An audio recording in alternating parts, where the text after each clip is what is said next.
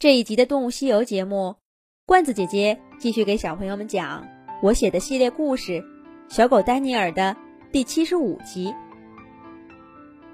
小老鼠毛毛和豆豆带着丹尼尔和小蛙往红叶谷的中心跑，远远的就看见大大小小的动物们一窝蜂的挤在一块儿，围成一个大圈儿。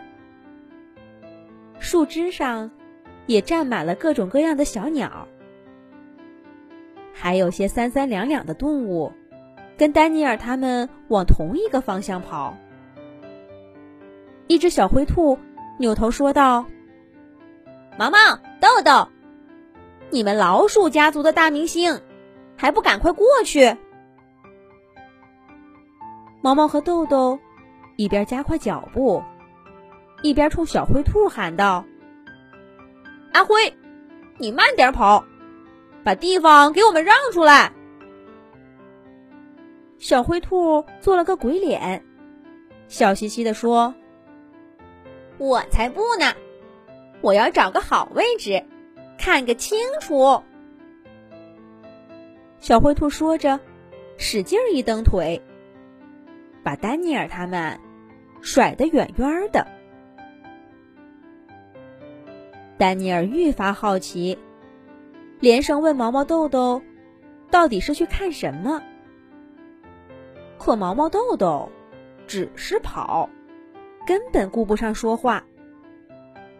最后，他们俩干脆跳到丹尼尔身上，指挥着小狗一路飞奔，来到山谷最中央。他们还想再往前点儿，却根本不可能了。这里可真拥挤，要不是丹尼尔及时减速，就把一只山羊给撞翻了。刚刚那只小灰兔站在一块石头上，踮起前脚向前眺望，可挡在他面前的是一头高大的水牛。小兔子费了半天劲儿，却什么都看不到，急得直转耳朵。一只小黄兔站在更高的石头上，叫小灰兔上来。可小灰兔向上跳的功夫，那位置就给一群刺猬占了，差点把小黄兔也给挤下去。丹尼尔他们的视线里，不是小型动物的脑袋，就是大型动物的腿，其他的什么都看不见。毛毛和豆豆眼珠一转，叫上丹尼尔和小蛙，七拐八拐，沿着一条陡峭的小路，爬到背阴处的山坡上。这里离山谷的中心稍远些，不过动物不多，反而看得更清楚。毛毛和豆豆这下才说：“好啦。”等着看好戏吧！每年的红叶节，这里都会举行盛大庆典，选出些动物来，介绍他们不同寻常的经历。今年最大的明星是一只叫莫妮卡的老鼠，我们还认识呢。他这次要介绍的是一次离奇的经历，至于是什么，就没人知道了。这个莫妮卡口风可严了，我们问了好几回，她也不肯说。不过放心，莫妮卡是一只传奇老鼠，它还从未让人失望过呢。毛毛和豆豆指着谷地中央一片预留出来的空地，兴奋的叫着：“莫妮卡，莫妮卡，莫妮卡出来了！”快看呐！丹尼尔他们顺着毛毛和豆豆指的方向，看到一只极小的老鼠站在空地的一角，转着圈儿，朝四面八方的动物们摇摆爪爪。这个不起眼的小家伙，就是传奇老鼠莫妮卡吗？真想不出，这样一个小小的身体里，会藏着什么，让这么多动物兴奋的秘密。大家安静，安静啦！